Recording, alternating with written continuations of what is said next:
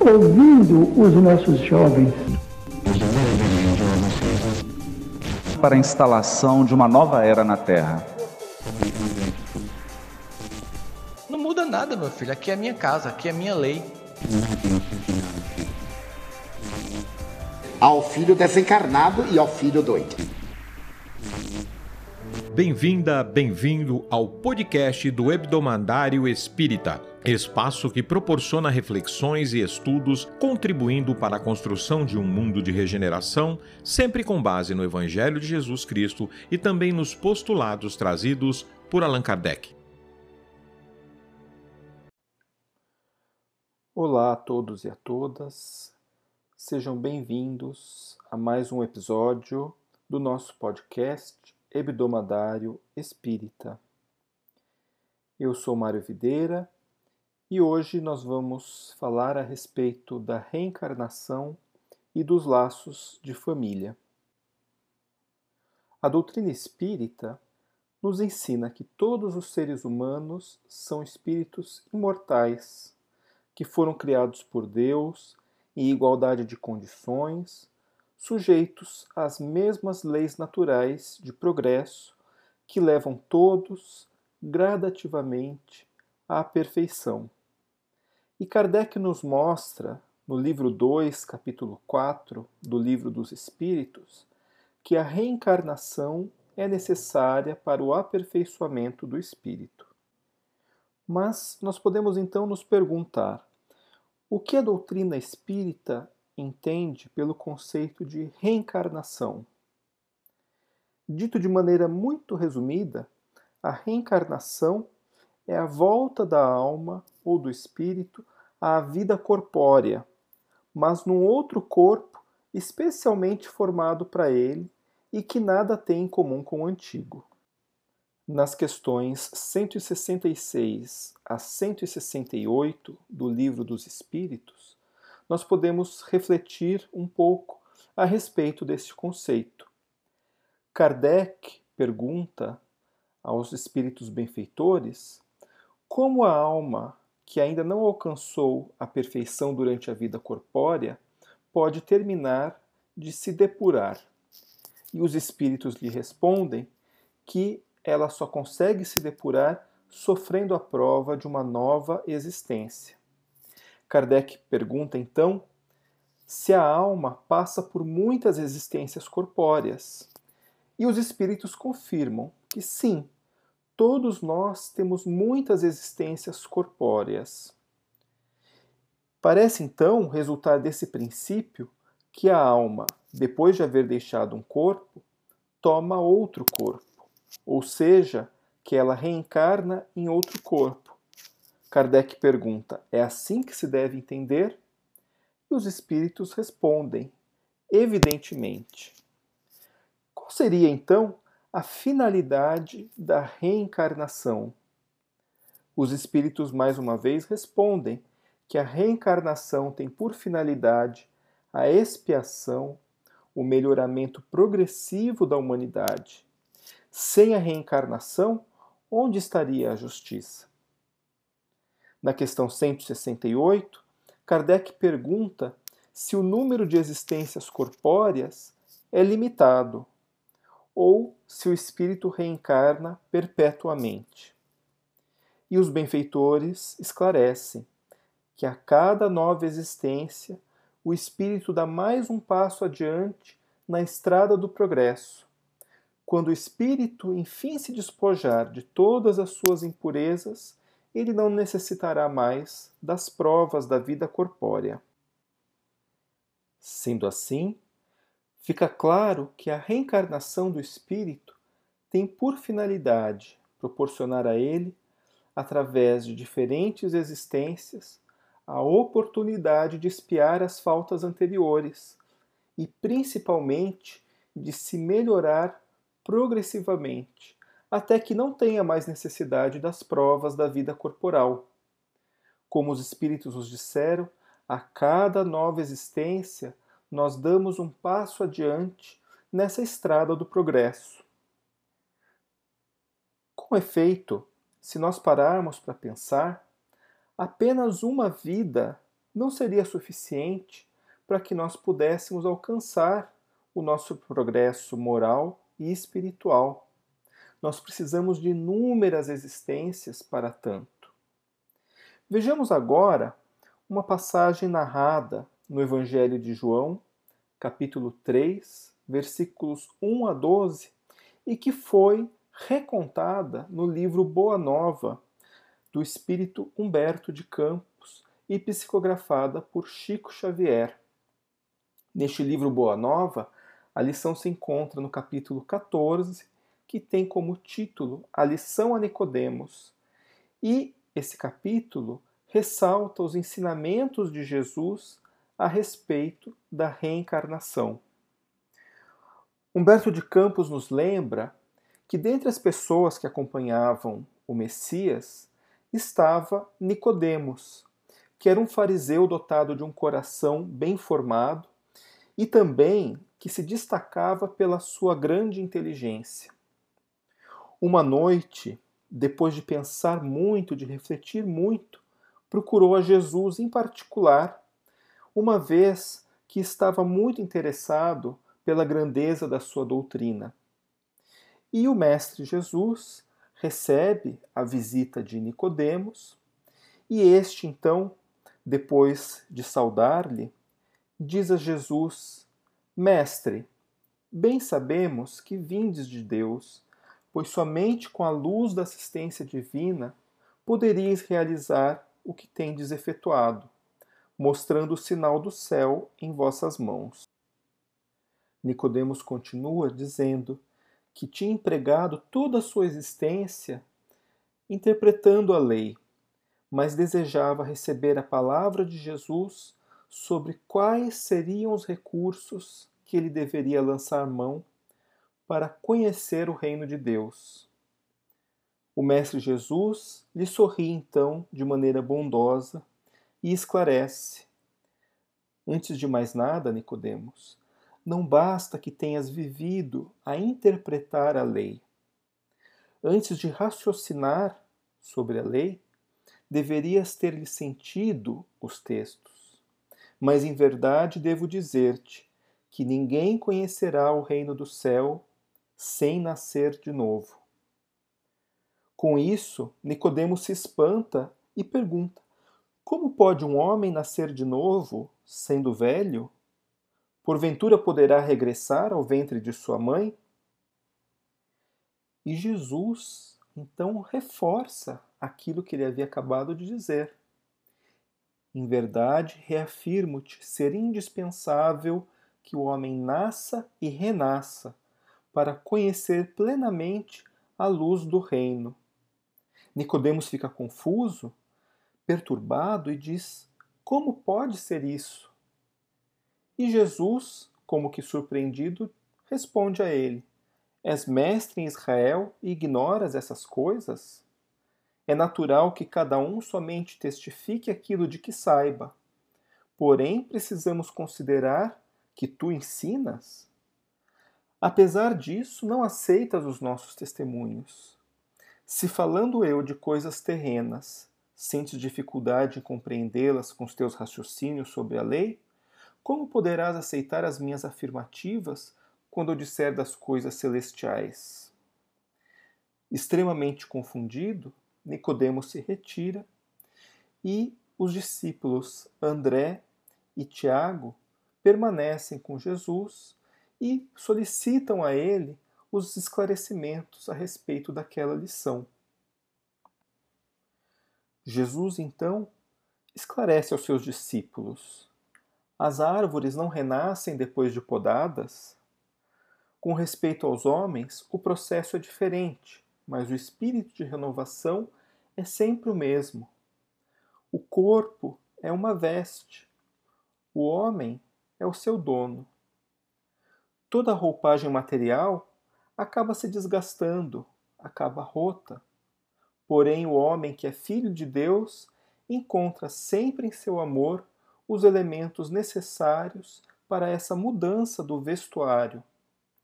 A morte do corpo é essa mudança indispensável, porque a alma caminhará sempre por meio de outras experiências, até que consiga a imprescindível provisão de luz para a estrada definitiva do reino de Deus, com toda a perfeição conquistada ao longo dos rudes caminhos. Como nós podemos perceber, através desses ensinamentos de Jesus, narrados pelo espírito de Humberto de Campos, somente pela reencarnação nós temos a possibilidade de resgatar os débitos passados e de construir o nosso progresso espiritual. Como já dissemos, uma única existência seria insuficiente para que nós pudéssemos alcançar o nosso aperfeiçoamento. É por isso que Jesus diz: Em verdade, em verdade vos digo, ninguém poderá ver o reino de Deus se não nascer de novo.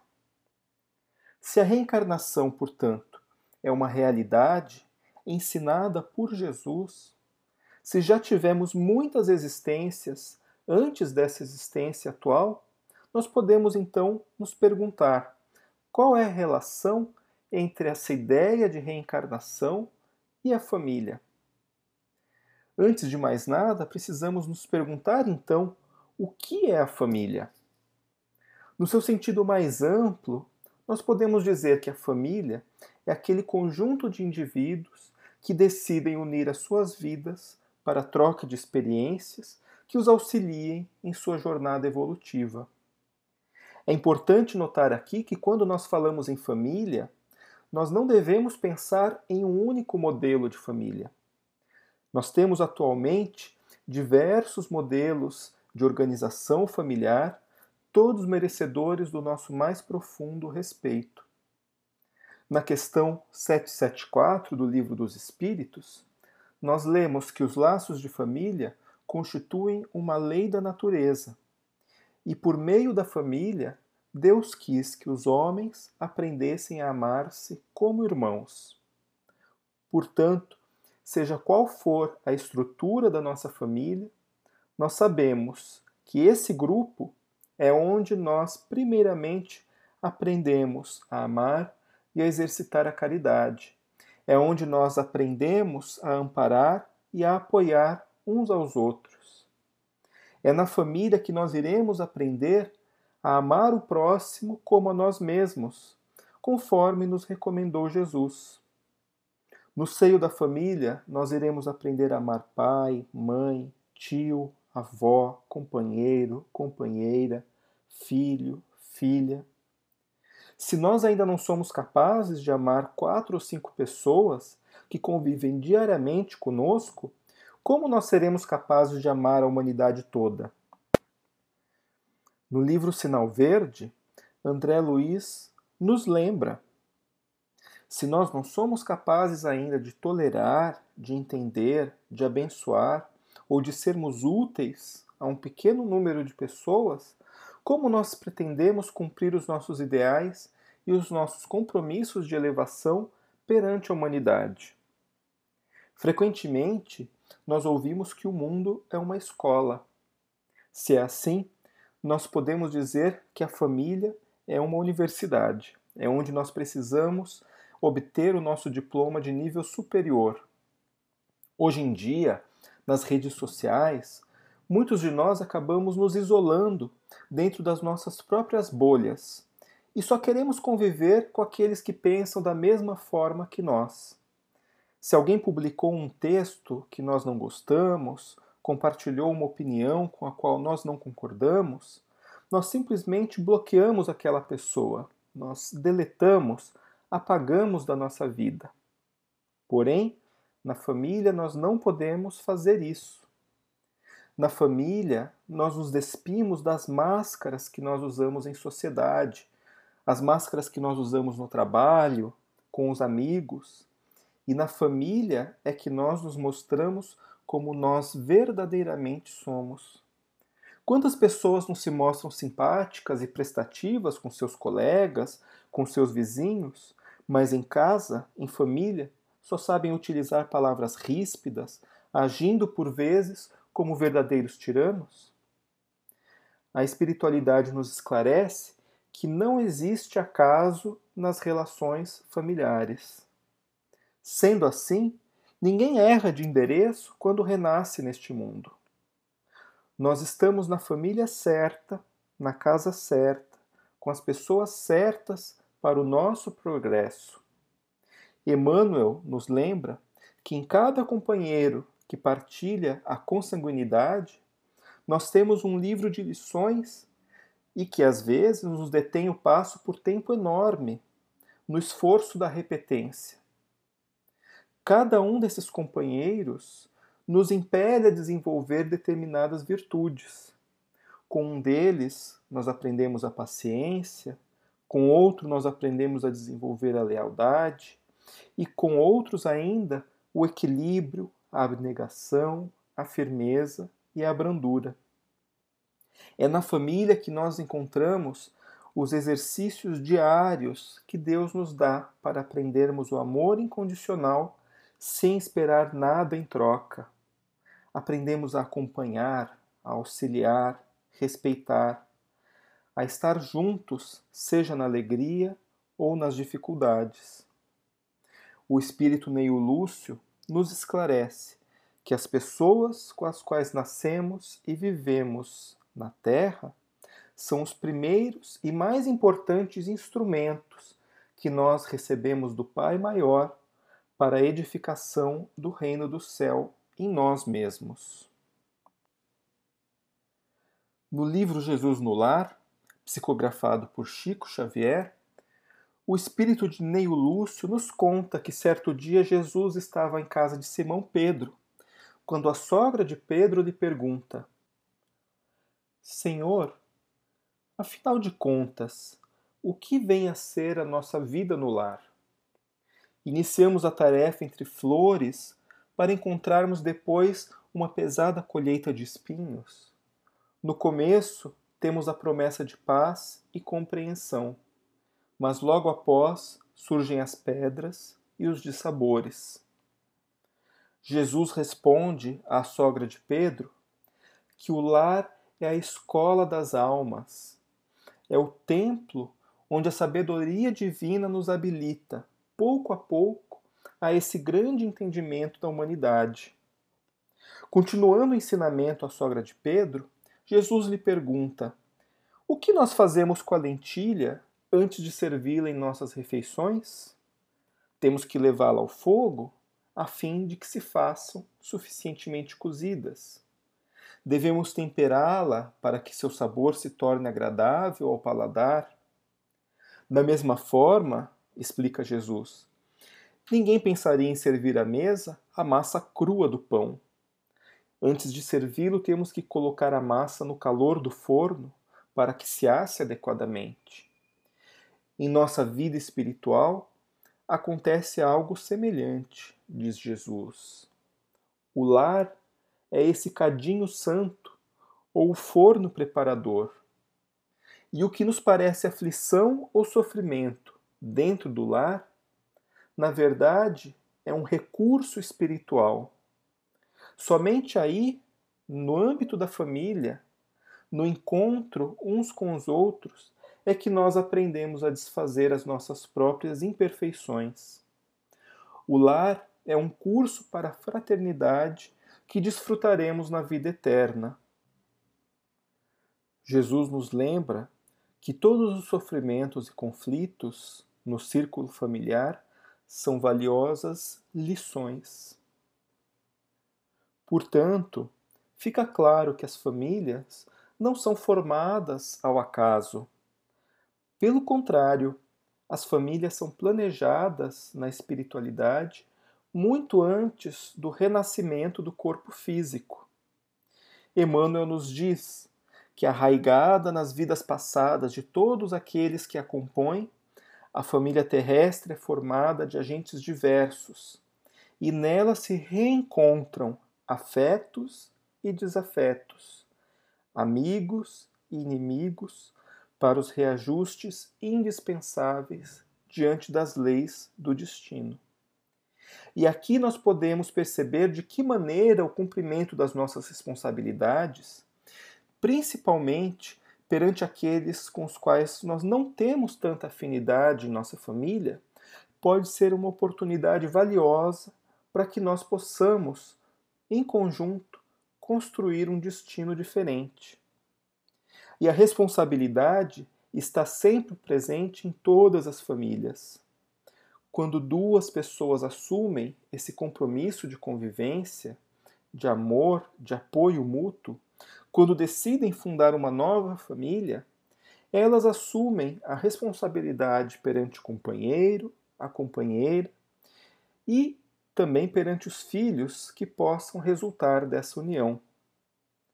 Tendo em vista o fato de que o casamento ou a união permanente de duas pessoas se baseia nessa responsabilidade recíproca, os benfeitores espirituais nos alertam para o fato de que quando as obrigações mútuas não são respeitadas, isso costuma causar repercussões na consciência, estabelecendo problemas kármicos de solução por vezes muito difícil.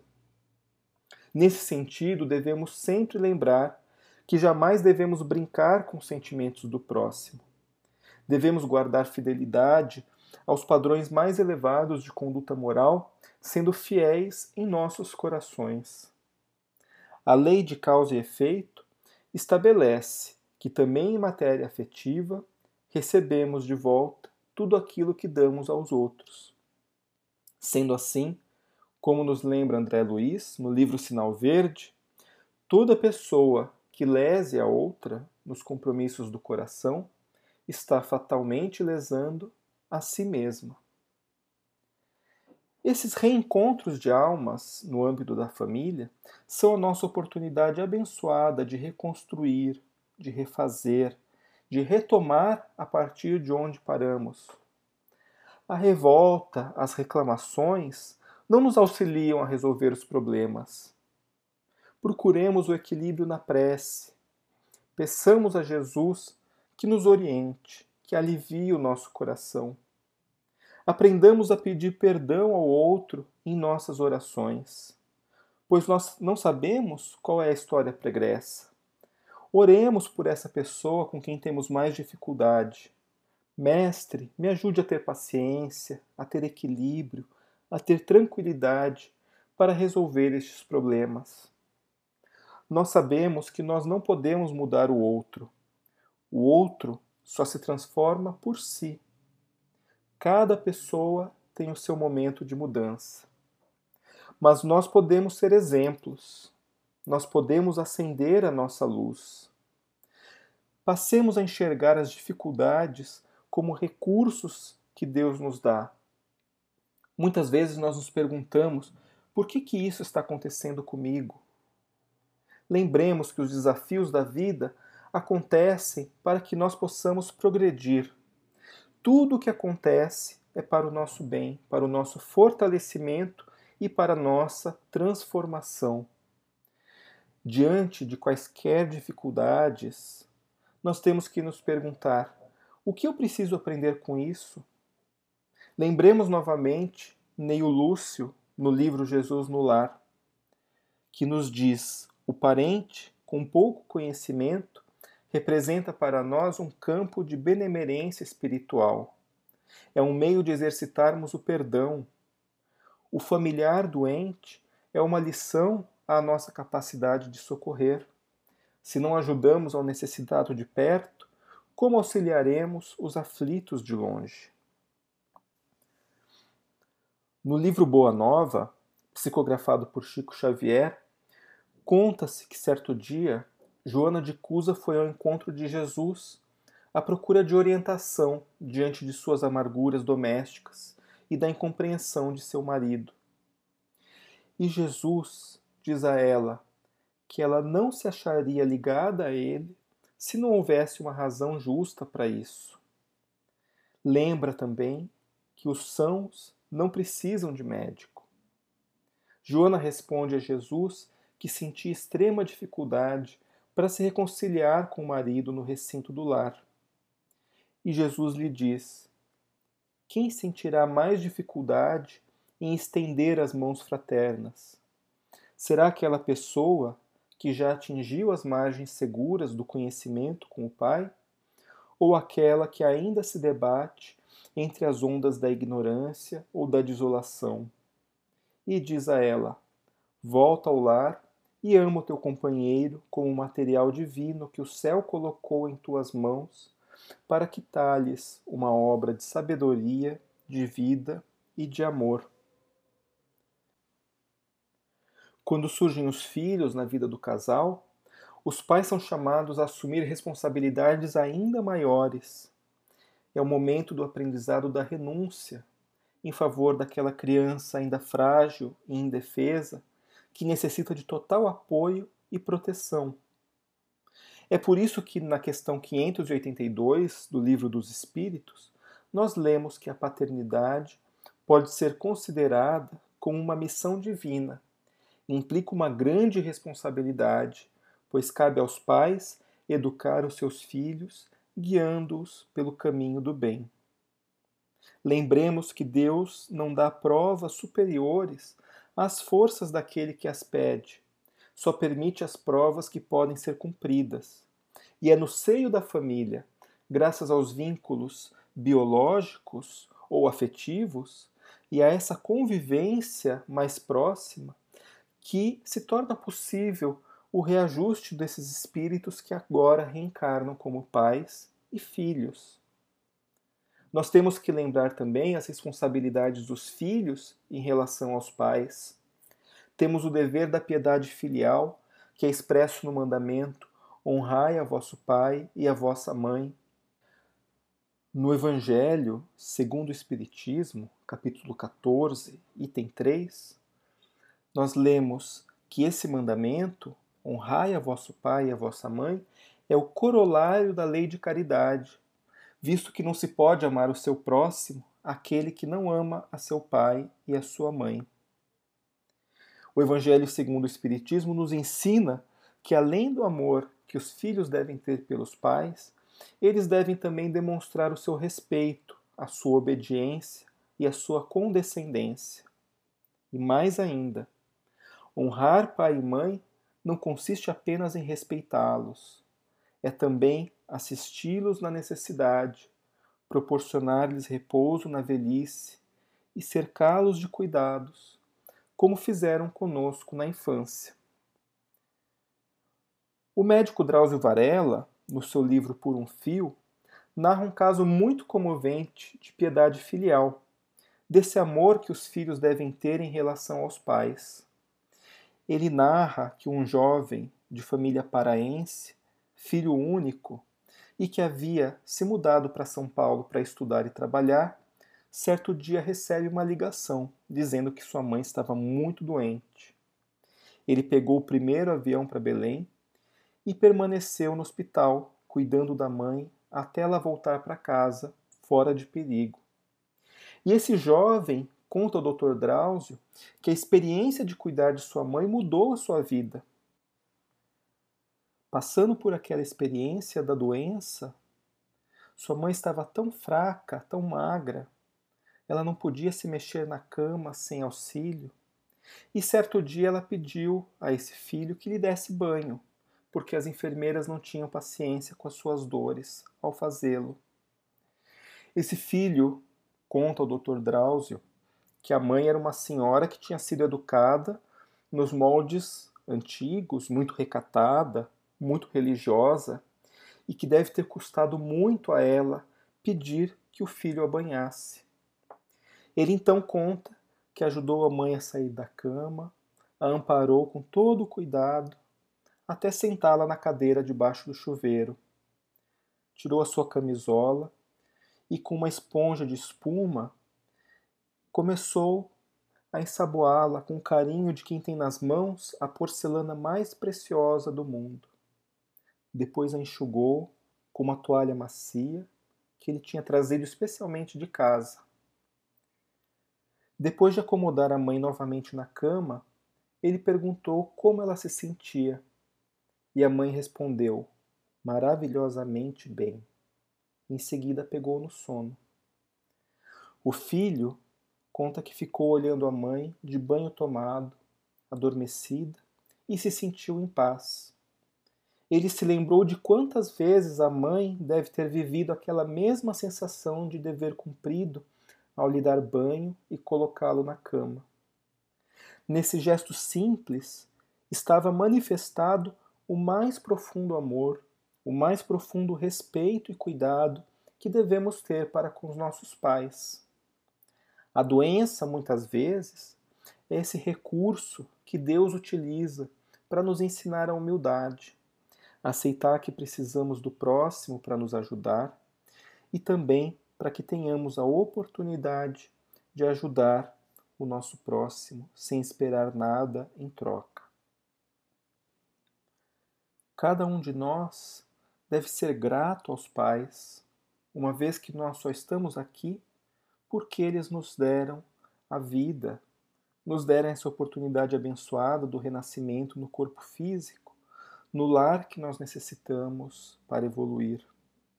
Independentemente do que eles possam ter feito conosco, não cabe a nós julgá-los. Cada um dá aquilo que tem. Nós temos que trabalhar o respeito e o amparo aos pais, mesmo que muitas vezes, aos olhos do mundo, as pessoas possam julgar que eles não mereçam.